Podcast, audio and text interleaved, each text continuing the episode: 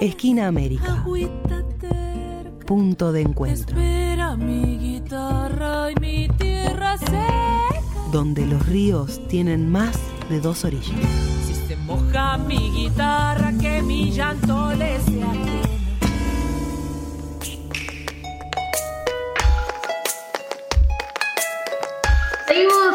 América y como les adelantamos, en un ratito les vamos a compartir las palabras de Delcy Rodríguez. Ella es la vicepresidenta ejecutiva de la República Bolivariana de Venezuela, em, que participó del lanzamiento del curso de ADUNLA eh, la semana anterior. El curso, recordemos que se llama América Latina en la encrucijada, más allá y más acá de la pandemia, eh, y es un curso para los docentes, los investigadores de nuestra universidad, pero además abierto a la comunidad.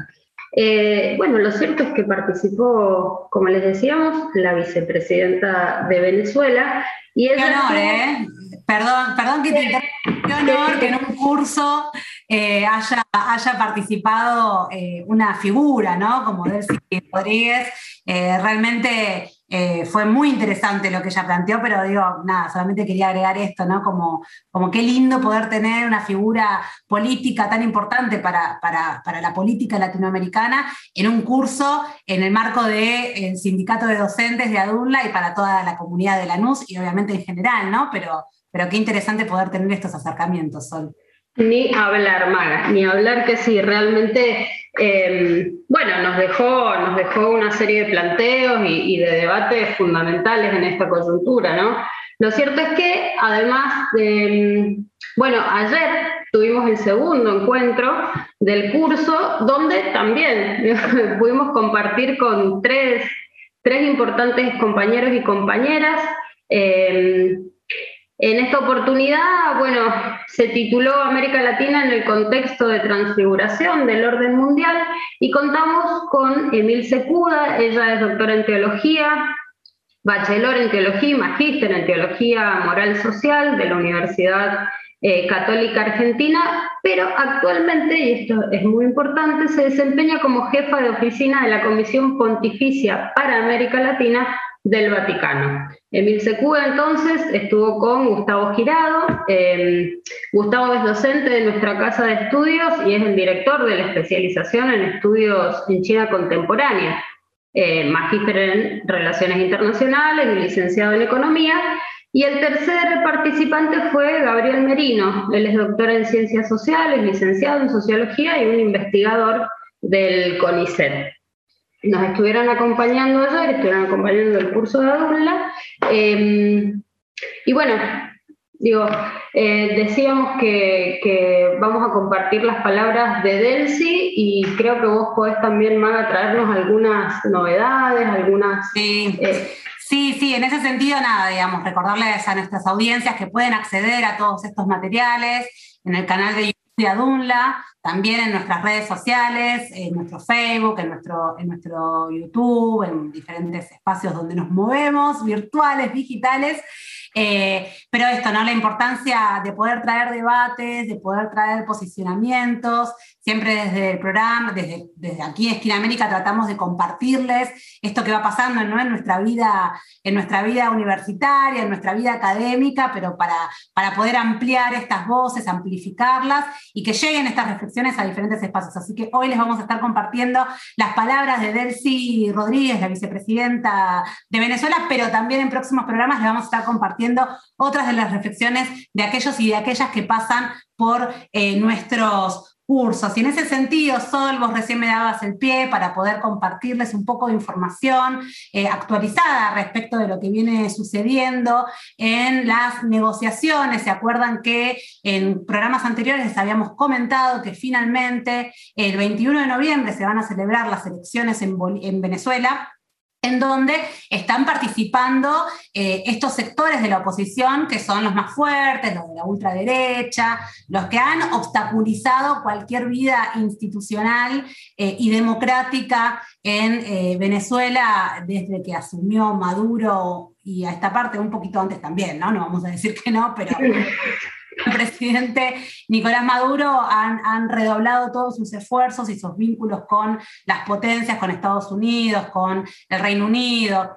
Em, y en ese sentido, eh, digo, más allá, digamos, de todo esto que, ha venido sucediendo y que evidentemente no les funciona, como estrategia para poder desestabilizar al gobierno y sacar al gobierno eh, del poder, eh, bueno, han accedido finalmente a participar de estas mesas de negociación, de estos acuerdos que se están desarrollando en México, que les contábamos la otra vez, que iniciaron en el mes de agosto, en donde la primera definición fue...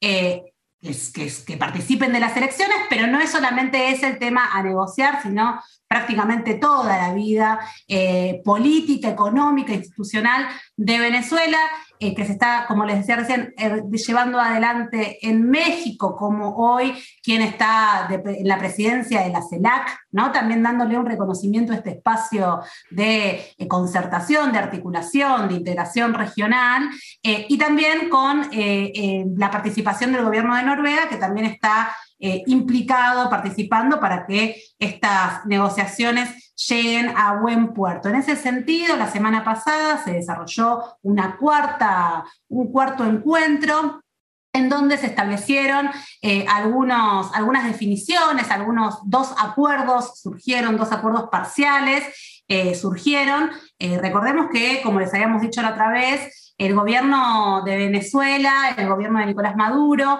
eh, está eh, participando con, una, con un fuerte interés en poder levantar eh, el bloqueo terrible que le hacen las potencias a Venezuela, ¿no? Y poder recuperar todos sus activos que están en el exterior y que están inmovilizados en contexto de pandemia, en donde, ya la van, a, la van a escuchar a Delcy contarles, a Delcy Rodríguez, que ni siquiera eh, el dinero que corresponde del FMI que está distribuyendo por los diferentes países se está enviando, se está girando a Venezuela, ¿no? Una situación eh, que de ayuda humanitaria, nada, ¿no? Se, la, han, olvidado.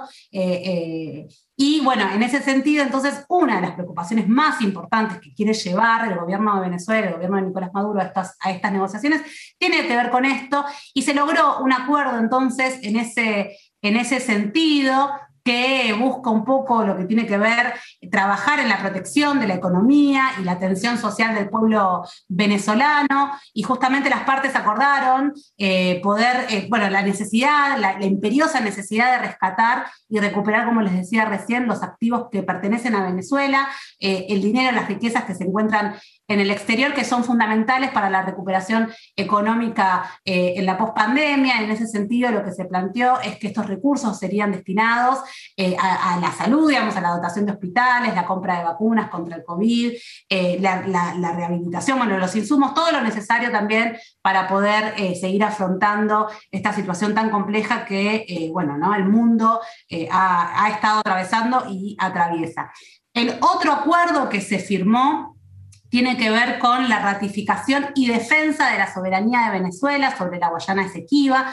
Este es un espacio que, eh, Nicolás Maduro viene planteando, la recuperación, la reconquista de esta zona, eh, eh, que es una, una, disputa territorial que ya lleva más de 180 años. Y en ese sentido, bueno, ¿no? las partes, tanto opositores como el gobierno, acordaron un plan de acción para esta recuperación o para esta disputa. Eh, no, no, se accede a mucha más información respecto de estos acuerdos. Como sabemos, son quienes, eh, conocen un poco cómo es la dinámica de las negociaciones. Siempre estas negociaciones son lentas, van de a poco, no es que de un día para el otro se de ya se ven los resultados, pero bueno, hasta el momento están logrando estos encuentros, están logrando estas negociaciones, estas escribir las primeras líneas de cómo va a venir esta, esta negociación y en ese sentido esta es la información actualizada que les podemos, que les podemos compartir.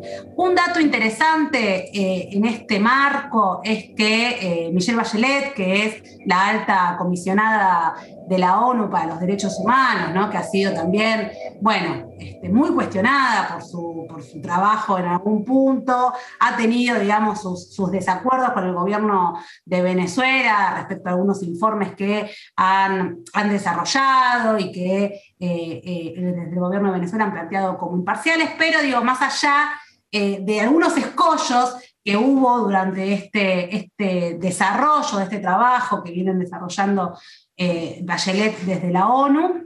Hoy por hoy podemos también eh, eh, analizar, digamos, que están en un momento de, trabajo mancomunado, de trabajo fluido, de ida y vuelta, digo, más allá de que puede haber puntos en los que no está de acuerdo el gobierno de Venezuela o puntos en los que no está de acuerdo la ONU representada por Bachelet, pero al menos, digamos, están trabajando en conjunto eh, y eso es importante, ¿no? Y en ese sentido, Bachelet ha dicho que felicitaba estos encuentros en México, que le parecía que podían ser una buena estrategia para la vida institucional de Venezuela. Em, y también hizo, digamos, algunas, algunas declaraciones en relación a eh, el, llamado, hizo, hizo un llamado a que se levanten las sanciones. Ella habla de sanciones sectoriales no pone nombre y apellido, no dice Estados Unidos, no dice Inglaterra, ¿no? Pero sí menciona de que evidentemente estas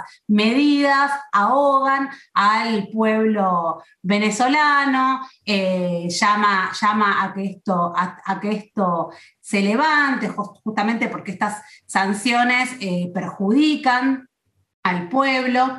Eh, afectando el acceso a la alimentación, a la educación, digamos, bueno, al menos lo pone sobre la mesa y eso es importante. Eh, y también reconoce todo el trabajo que viene desarrollando el gobierno bolivariano eh, en términos de puesta en marcha de programas económicos y sociales para aliviar la situación y reconociendo mejoras, ¿no? Y los, y los esfuerzos que ha hecho el gobierno para hacer frente a los desafíos que plantea la pandemia del COVID-19.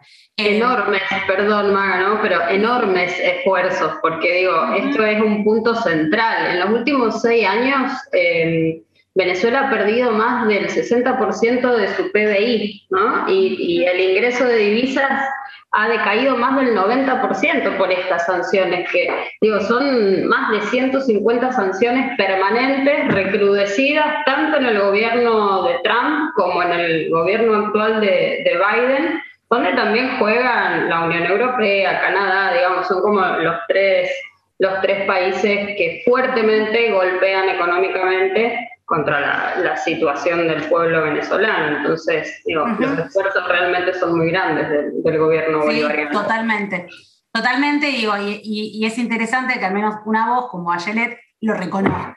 Digo, Venezuela necesita a Bachelet, esto ya es opinión, no es información, ¿no? Pero, pero no sé si Venezuela necesita que Bachelet le reconozca, digo, para poder seguir trabajando y, poder seguir llevando adelante estos enormes esfuerzos, como vos decías.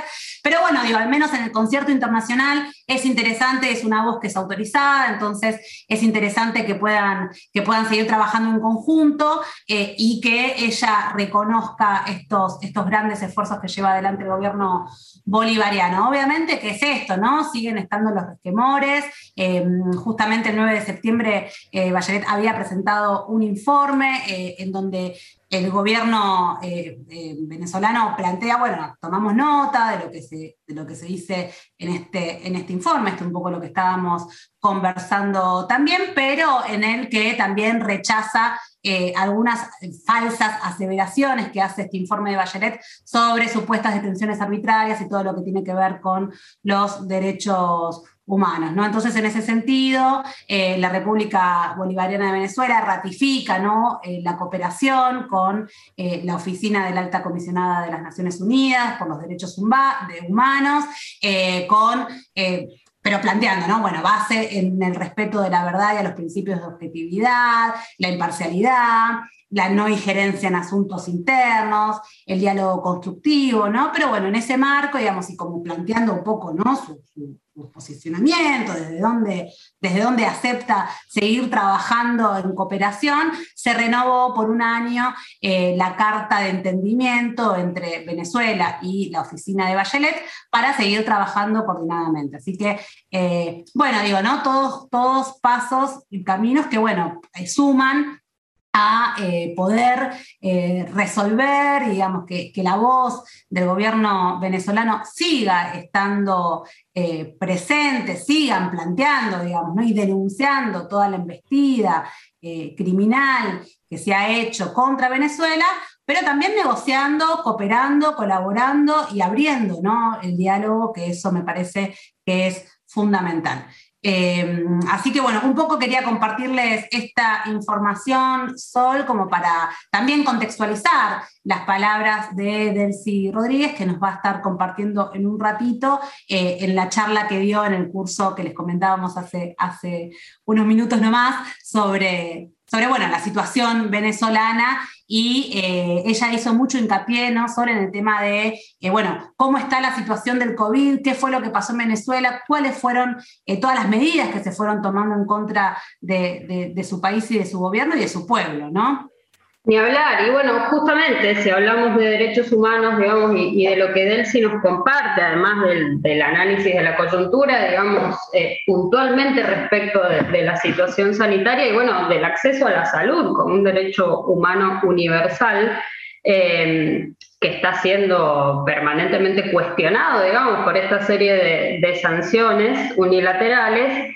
Eh, Delcy realizó una denuncia importante, muy relevante. Ella, ella dijo claramente que Venezuela participa del mecanismo COVAX. Recordemos que este mecanismo es una de las formas de distribución de la vacuna que se plantearon a comienzos de la pandemia, cuando todavía no estaban desarrolladas las vacunas, pero bueno, eh, en ese proceso donde se sabía que los laboratorios fuertemente con inversión estatal, porque digo, no es eh, solo con inversión privada, sino fundamentalmente de distintos países iban a desarrollar las vacunas, bueno, se crea en el marco de la OMS este mecanismo COVAX del que los, los países forman parte.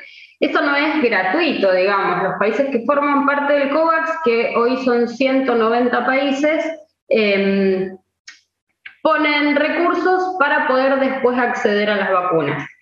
Esto, digamos, se había planteado al principio que COVAX iba a actuar rápidamente, no es lo que sucedió, digamos, no es lo que sucedió eh, con el tiempo, sino que se lentenció el proceso, no todos los países han podido participar de la misma manera, pero Venezuela ha puesto sus recursos para poder acceder a las vacunas y no ha accedido a ninguna. Esto es algo que la vicepresidenta de Venezuela, como les decíamos, denuncia muy fuerte y nos parece interesante también recuperar que el COVAX no es meramente un fondo de 190 países, sino que es un organismo, digamos, de articulación que tiene tres grandes patas. La, OMS, como les decíamos, la Organización Mundial de la Salud, pero también la Gavi Vaccines Alliance, que es un órgano creado en el 2000 por la Fundación Bill y Melinda Gates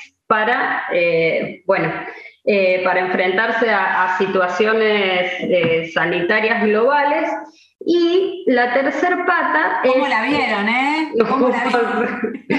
Ay, sí, sí, realmente es muy llamativo. La crearon, mira. Muy llamativo como la vieron, pero no, no se quedaron solo con eso, sino que en el 2017 se creó en Noruega, en el marco del foro de Davos, que es un foro de actores económicos, financieros, tecnológicos muy concentrados, Em, se creó esto que se llama Coalición para la, Innovación ante Pandemias. Eh, y bueno, ahí también volvemos a encontrar a la misma fundación, Bill y Melinda Gates, pero a una serie de fundaciones, son muchas, digamos.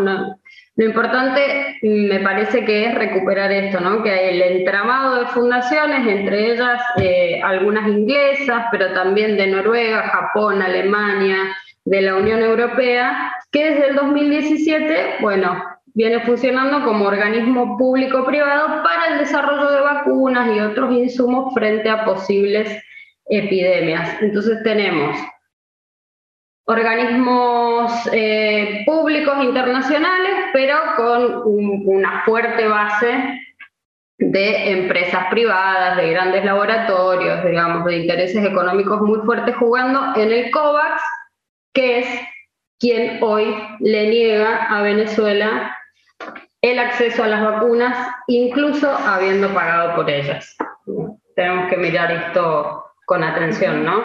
No, y es muy interesante eso lo que traes, porque realmente para poder entender qué es este mecanismo, quiénes están detrás del mecanismo, porque evidentemente la intencionalidad política siempre está presente, ¿no? O sea, eh, si fuera un mecanismo realmente transparente, primero que esto sería información que, estaría más al acceso, ¿no? Poder saber quiénes están atrás de esto, y después, justamente, como un país que participa, que se suma a este mecanismo, a esta iniciativa, hoy no recibe la contraparte lo que tiene que recibir en términos de vacuna, ¿no? Teniendo en cuenta que eh, las vacunas son un derecho humano, como vos bien mencionabas antes, y que eh, es necesario que llegue a todos los países. O sea, no, no, no hay mucho más para decir al respecto. Ni hablar.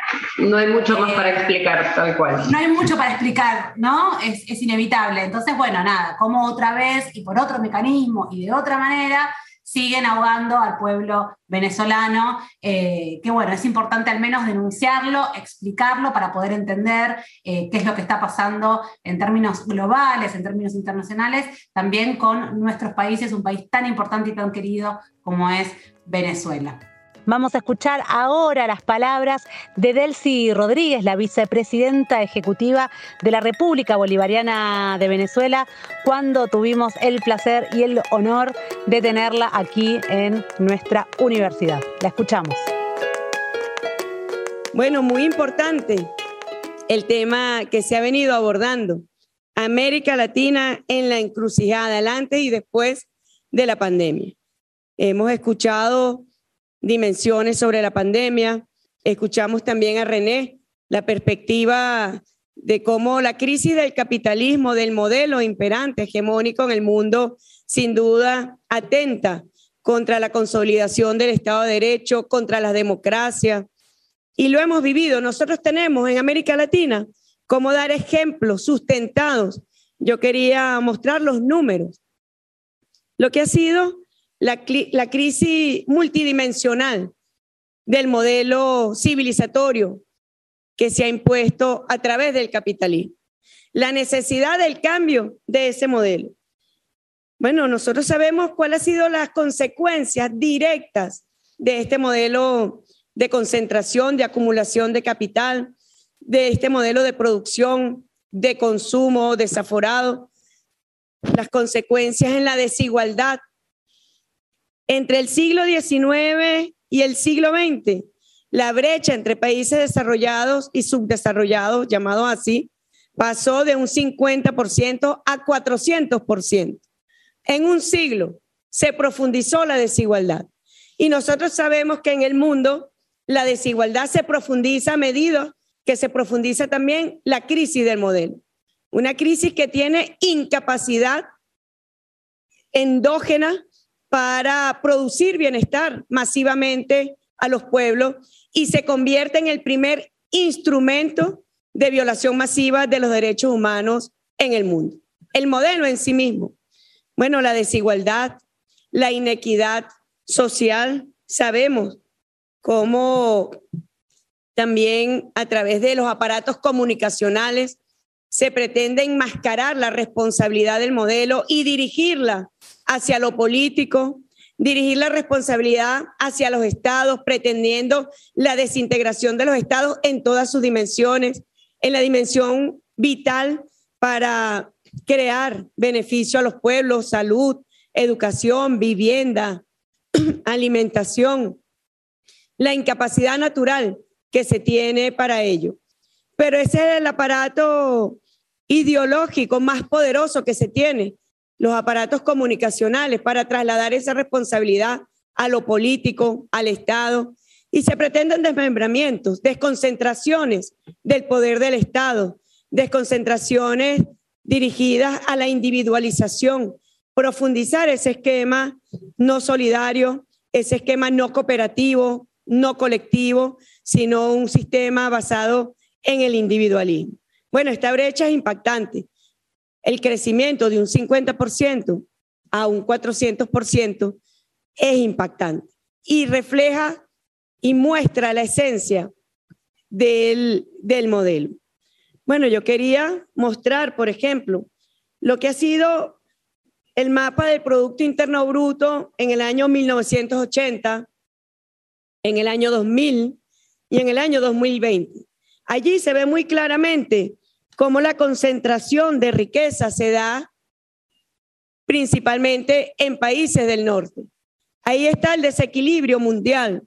Ahí está la, bueno, ahí está la desigualdad de la que hemos hablado, donde un 10% de la población es tenedora, poseedora del 86% de las riquezas del mundo. Ahí está la desigualdad. Y América Latina ha podido mostrar cómo el impacto político, René, sin duda, ha tenido consecuencias para la vida de los pueblos. Entre el año 1990 y el año 2000, la tasa de crecimiento del Producto Interno Bruto en el mundo fue de 13.9%. Aquí está el gráfico, 13.9%. Mientras que en América Latina fue de un 14.2%. Luego venimos a lo que llamamos la, la década ganada al retroceso, la década René ganada al neoliberalismo, que fue la conjunción histórica de gobiernos progresistas, de gobiernos nacionalistas, de gobiernos de izquierdas que se sumaron a la revolución cubana y confluyeron en el mismo espacio de tiempo, que es la década 2000-2011, podríamos extender hasta 2012, y allí nosotros vemos el crecimiento interno del Producto Interno Bruto del 18.3% en el mundo, mientras que en América Latina era de un 26%. La concentración en anillos colectivos como la UNASUR, como la CELAC, demostró que colocar al ser humano en el centro, en las políticas económicas, sociales, poner al ser humano en el centro, tuvo su impacto positivo en el crecimiento económico. Lo demostramos, superando incluso al promedio medio de la tasa mundial. Aquí hay una lección histórica, una lección histórica que el modelo monroísta no podía permitirse. Nosotros sabemos el periodo Obama 2009-2017 y lo que luego fue el periodo Donald Trump 2017-2021. Recordemos el golpe de Honduras, el golpe de Estado en Honduras en el año 2009 contra el presidente Manuel Zelaya o el golpe de Estado contra el presidente Fernando Lugo en Paraguay en el año 2012 o la llegada de lo que el presidente Nicolás Maduro ha llamado los presidentes sicarios, como el presidente Macri que llegó a Argentina a destruir ellos llegaron a cumplir un objetivo, la destrucción de esas políticas de inclusión, de equidad y justicia social. Llegaron a destruir el modelo que habíamos construido junto a los movimientos populares, junto al pueblo de nuestros países y que nos había permitido sumar las fuerzas, sumar las capacidades, las potencialidades de nuestros países, conjugarlas a través de estos mecanismos de integración y de unión como la UNASUR y la CELAC. Ahí vemos los resultados. Vemos los resultados también en la disminución de la desigualdad en nuestros países en esa década ganada al neoliberalismo y al retroceso que significan. Vemos también cómo en esa década podemos comparar que la cifra de desigualdad pasó a 0.65, mientras que en la década siguiente, siguiente sube al 0.44 la desigualdad en nuestros países, porque llegó el sicariato, bajo el paraguas de los gobiernos de Obama y de Donald Trump. Bueno, aquí está la explicación muy clara de cómo lo que fue UNASUR y CELAC tuvieron un impacto tremendo, muy positivo en el crecimiento económico de nuestros países. Es una realidad, está sustentada en números, en estadísticas.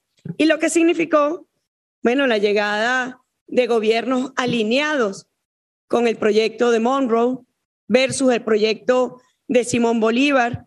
Ahí está la contradicción histórica desde su inicio y cómo impactó en el desarrollo no solamente económico, cómo impactó en la vida social de nuestros pueblos, cómo impactó en la política en procesos de desestabilización. Y bueno, Venezuela, sin duda alguna, se convirtió en centro de la disputa del modelo Monroe versus Bolívar.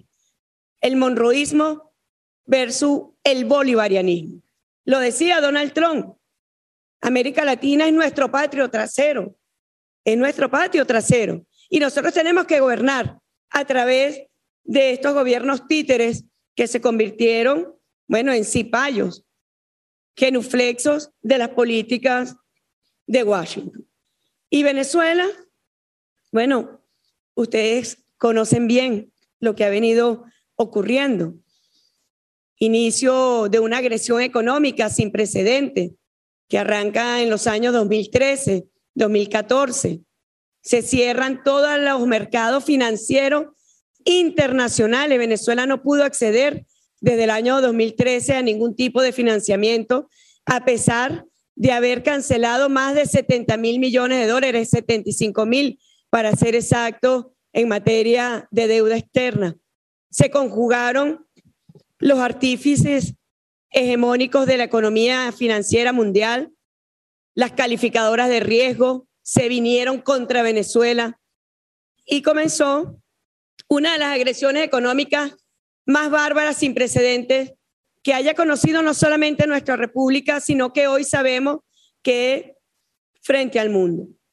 Venezuela en cinco años, comparado en bloqueos criminales como el que padece nuestra hermana Cuba, comparado con bloqueos criminales contra Irán, contra Siria, que tienen ya más de una década, Venezuela en apenas cinco años pasó a ser el primer país en número de funcionarios sancionados, autoridades sancionadas, aeronaves sancionadas, se buscó la incomunicación de Venezuela en relación al mundo, de barcos que permiten el transporte del crudo venezolano sancionado. En cinco años pasamos a ocupar los primeros lugares en materia de medidas coercitivas unilaterales. Recientemente visitó a Venezuela la relatora independiente de Naciones Unidas para medir el impacto de estas medidas coercitivas unilaterales en el disfrute y garantía de los derechos humanos en Venezuela. Y su dictamen fue muy claro. El impacto de estas medidas coercitivas unilaterales que de forma sistemática, masiva, confesada así por las autoridades del gobierno de los Estados Unidos, tienen un impacto y se convierten en delitos de lesa humanidad contra el pueblo venezolano. Algo sin precedente.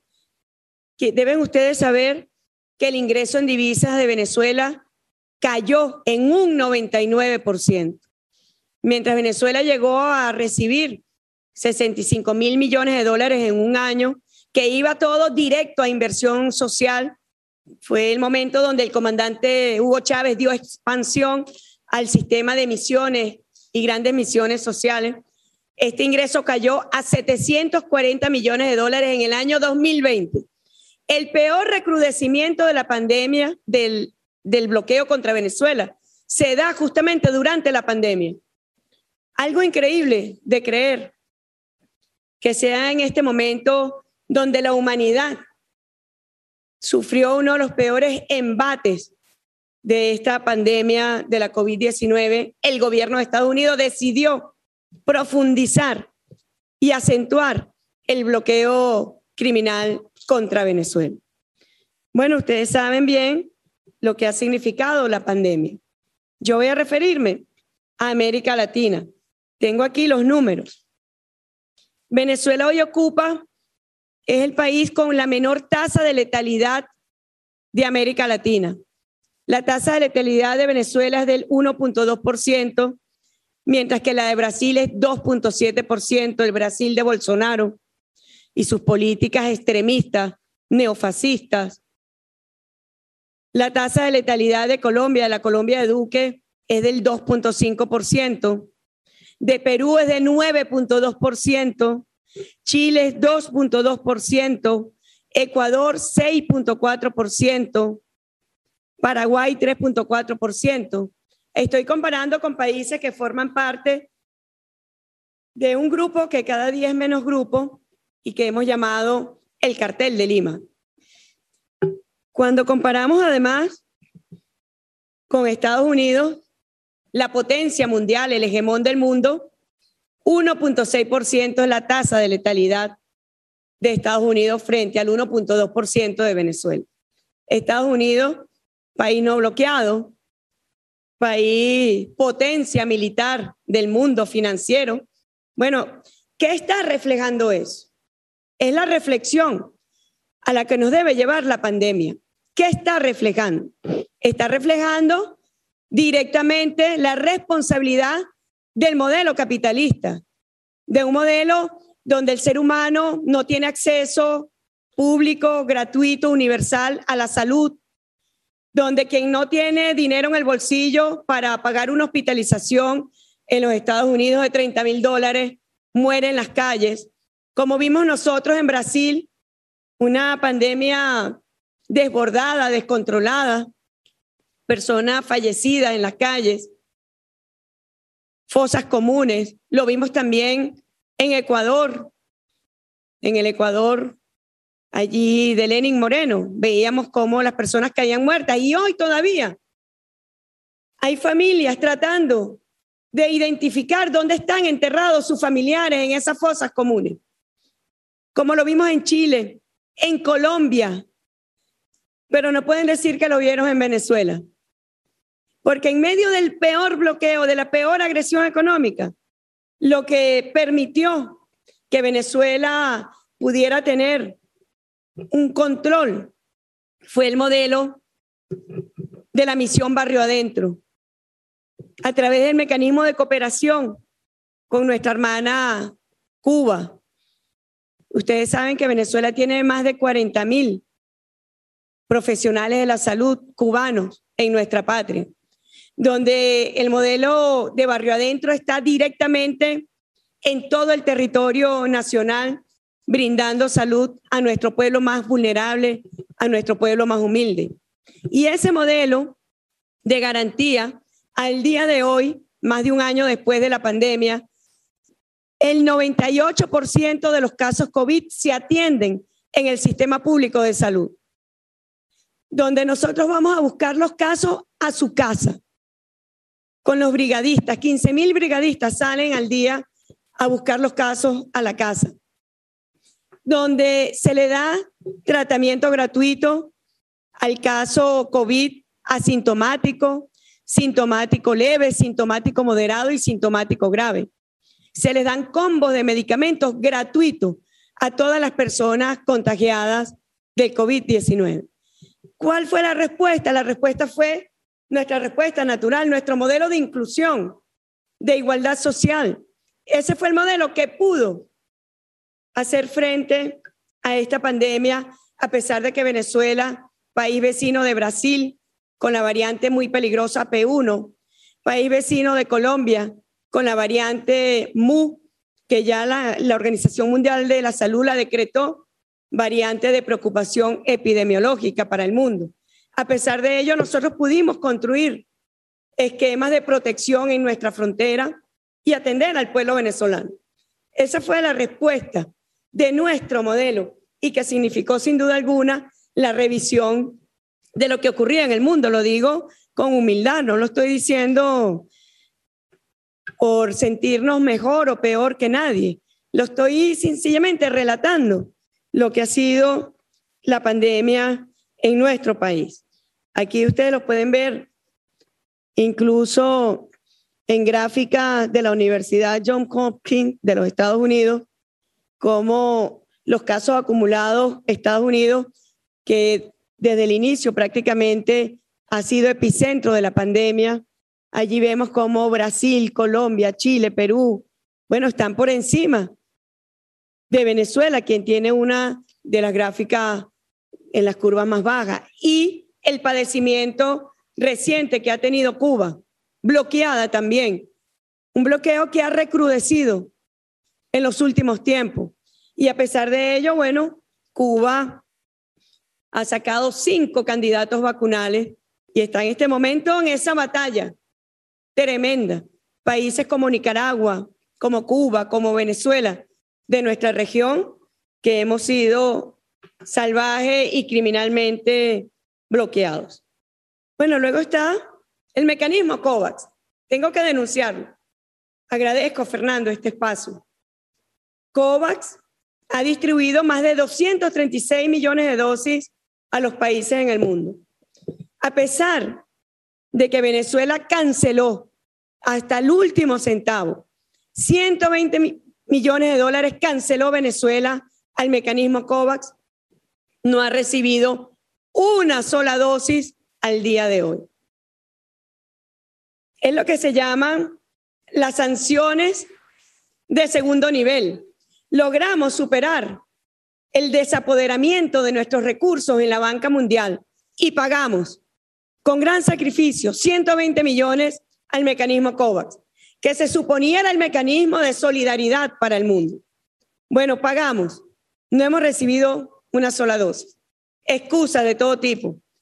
La OPS todavía al día de hoy espera que esos recursos sean transferidos a la Organización Panamericana de la Salud para que puedan comprar vacunas que corresponden al pueblo venezolano. Eso no ha ocurrido.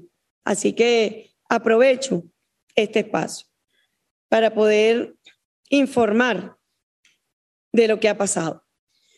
Luego está la emisión, una de las emisiones más grandes en su historia que hizo el Fondo Monetario Internacional.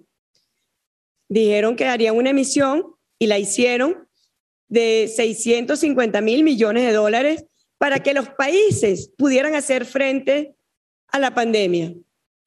¿Cuál es el único país que no tiene derecho a acceso a los derechos especiales de giro? Es un derecho como país miembro del Fondo Monetario Internacional. Venezuela. Ah, porque la pandemia no existe en Venezuela.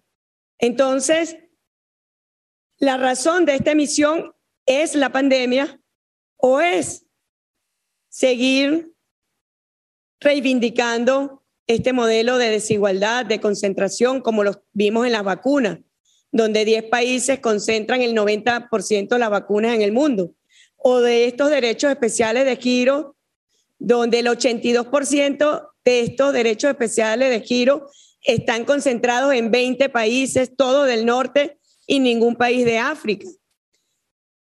La crisis del modelo quedó más al descubierto con la pandemia, donde los dueños de las patentes de las vacunas son los cinco fondos de inversiones más poderosos del mundo.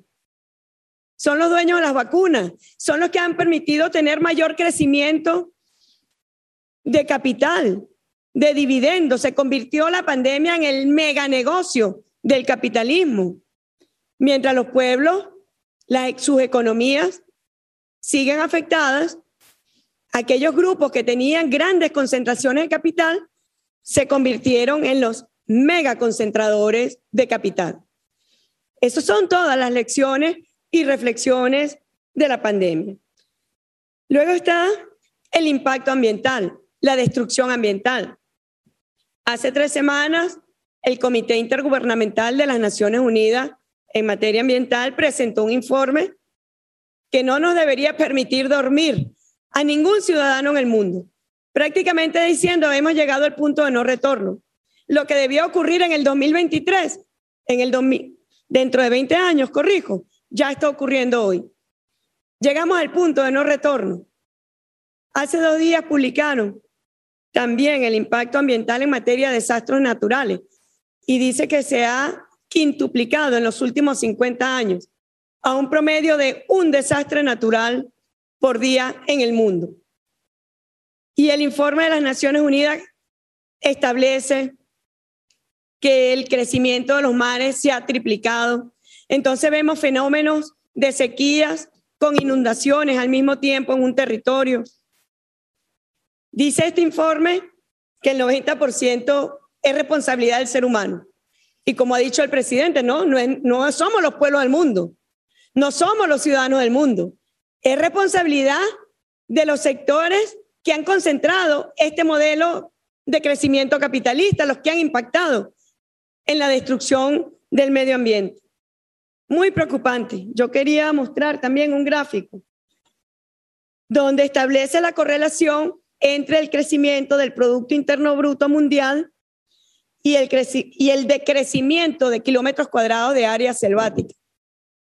Ahí está, esta es la relación, este es el resultado de un modelo de desarrollo que no tiene en su centro al ser humano, de un modelo de acumulación, de consumo, de reproducción, cuyo único objetivo es la acumulación de capital.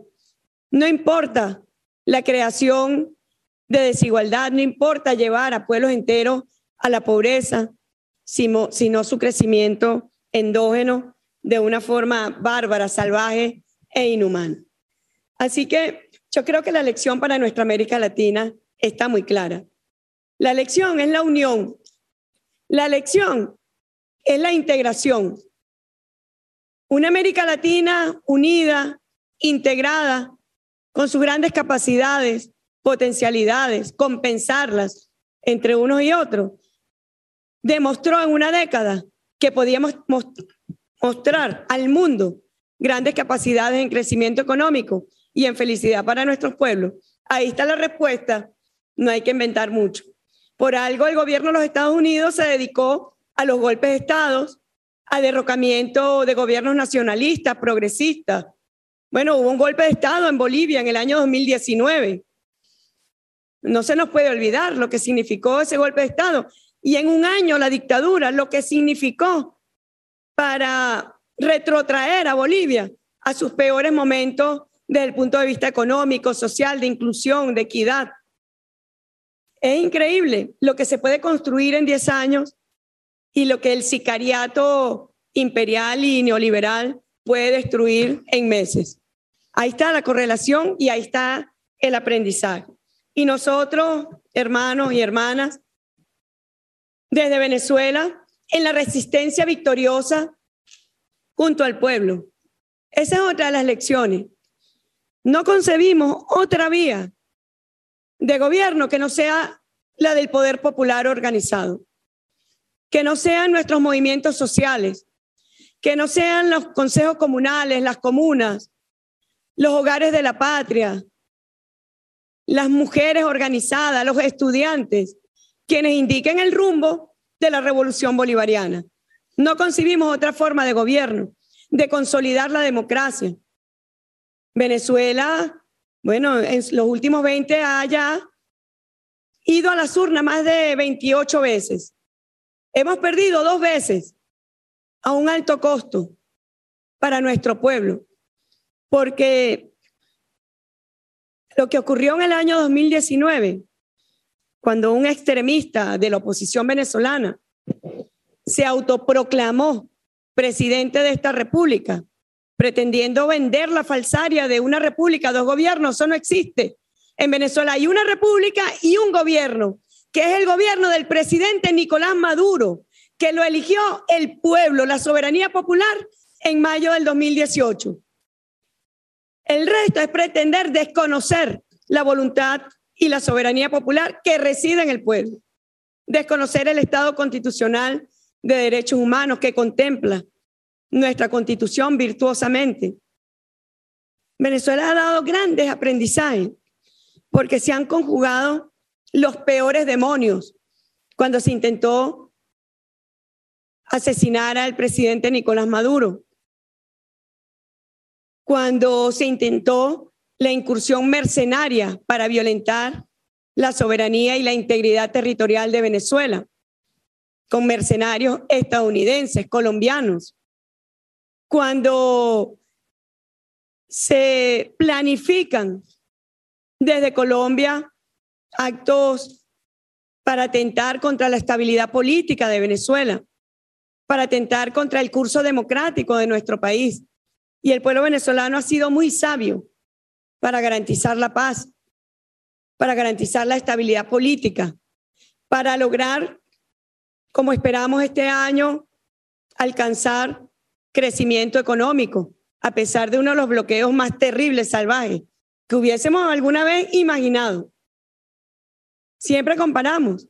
Venezuela, gracias al bloqueo, no accede a ningún banco del sistema financiero internacional. Eso no ha ocurrido ni siquiera en el bloqueo contra Cuba, contra Irán, pero sí contra Venezuela. Yo, quisiera, yo quería que ustedes conocieran en detalle de lo que ha sido nuestra experiencia para entender cómo el pueblo venezolano es grande, es glorioso, es victorioso, porque está llamado a defender el legado de nuestro padre libertador Simón Bolívar, de nuestros héroes, de nuestras heroínas, de nuestros mártires, que han caído en la defensa de la independencia nacional y de la dignidad del pueblo venezolano. Así que hermanos hermanas, bueno, yo les agradezco, espero no haberme excedido tampoco del tiempo, pero tengo el honor de poder estar con ustedes y que sepan de lo que está hecho el pueblo de Venezuela. Estamos en el Bicentenario de Carabobo y con él Venezuela victoriosa. Muchas gracias, hermanos y hermanas. Esquina América, punto de encuentro, donde los ríos tienen más de dos orillas.